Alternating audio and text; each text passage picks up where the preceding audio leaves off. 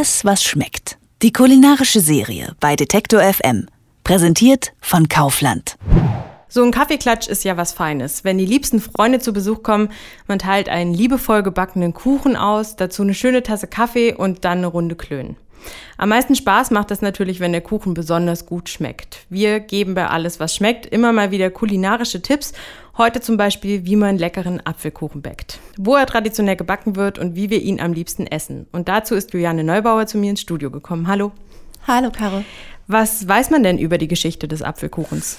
Hm, erstmal finde ich ganz interessant, dass Kuchen im Mittelalter keine süße Leckerei war, sondern mit Fleisch gefüllt war. Sah zwar von außen aus wie so ein gedeckter Obstkuchen, also mit einer Teigkruste obendrauf, war aber eher wie so ein eingebackener Gulasch.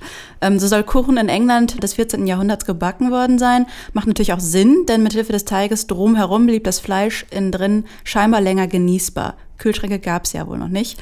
Zucker war damals noch ein sehr seltenes und vor allem teures Gut. Allein darum hat man noch recht wenige Süßspeisen zubereitet. Aber offenbar hat sich dann mal jemand überlegt, das Fleisch mit süßen Früchten zu ersetzen und süße Kuchen zu backen. Eine fabelhafte Idee, wie ich finde. Dem kann ich nur zustimmen. Ähm, die Idee des Obstkuchens bzw. des gedeckten Apfelkuchens, so kennen ihn ja ganz viele, kommt also anscheinend aus England. Aber es gibt ja auch in anderen europäischen Ländern klassische Apfelkuchen, oder? Genau, der schwedische Apfelkuchen Apfelkuchen zum Beispiel ist toll, der wird gerne am Martinstag dort serviert und süß finde ich, dass jede Provinz dort so eine, ein bisschen so ein eigenes Rezept auch dazu hat.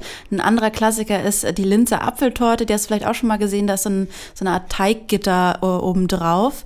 Sehr schön ist aber auch die Geschichte zur Tarte eine französische Apfeltat, die in Frankreich eine Art Dessertklassiker ist.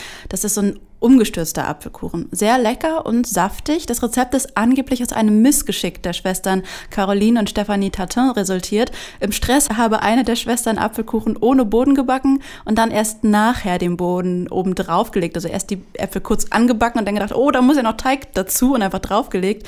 Und dann hat sie den quasi falsch rum gebacken.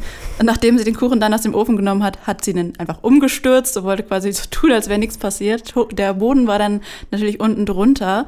Ähm, aber vor allen Dingen waren die Äpfel dann auch schön saftig und der kam richtig gut an bei den Gästen. Und seitdem ja, gehört die Tarte Tartin quasi ähm, zu den französischen Apfelkuchen-Klassikern. Schön ist auch, wenn man die Äpfel übrigens vorher, bevor man sie mit Boden überdeckt und backt, äh, so ein bisschen karamellisiert. Ähm, gibt es denn Äpfel, die du für einen Apfelkuchen empfehlen würdest oder kann ich einfach jeden Apfel nehmen, der mir vor die Nase kommt? Ja, grundsätzlich. Also für Apfelkuchen werden oft eher säuerliche Apfelsorten empfohlen. Boskop oder Granny Smith zum Beispiel, die eignen sich gut, weil sie einfach viel Geschmack Geschmack mitbringen. Aber ich finde Apfelkuchen eben deshalb so besonders gut, weil man eigentlich jeden Apfel dafür nehmen kann. Und Äpfel sind ja im Grunde auch das ganze Jahr über verfügbar. Ich habe schon öfters auch einen Apfelkuchen gebacken, weil ich Äpfel zu Hause hatte, wo ich so das Gefühl hatte, die müssen jetzt auch bald mal weg. Dann habe ich halt einen Apfelkuchen gebacken. Ich muss sagen, am besten schmecken mir Äpfel, wenn sie aus der Region kommen. Ich bin manchmal schon irritiert, wenn ich so im Supermarkt lese, wo Apfel zum Teil eingeflogen werden aus Neuseeland oder Südamerika. Jetzt hast du natürlich auch dein Lieblingsapfelkuchenrezept mitgebracht. Mhm. Welchen backst du denn am liebsten? Ich backe meistens einen Apfelkuchen, den ich so ähnlich vor einigen Jahren mal von einer Freundin probiert habe. Der Clou ist daran für mich der Walnussboden. Zunächst backt man dafür nämlich ein paar Minuten einen Boden aus Butter, also ich benutze immer vegane Butter, Zucker und gehackten Walnüssen in einer Springform. So, weiß ich nicht, so zehn Minuten. Und auf diesen kurz vorgebackenen Walnussboden gebe ich dann einen veganen Rührteig, in dem tatsächlich auch Apfelmark oder Apfelmus verrührt ist. Der schmeckt in dem Teig aber nicht vor. Man kann natürlich auch einfach das Rührkuchenrezept seines Vertrauens nehmen. Von mir aus mit Butter und Eiern.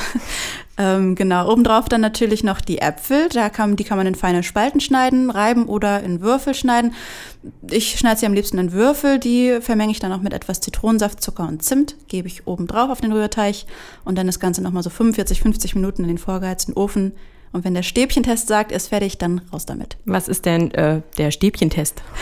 ich stecke immer so, ein, so eine Art äh, Holzschaschlikspieß nochmal in den Kuchen, bevor ich ihn aus dem Ofen nehme. Und wenn kein Teig daran festkleben bleibt, dann kann der Kuchen aus dem Ofen.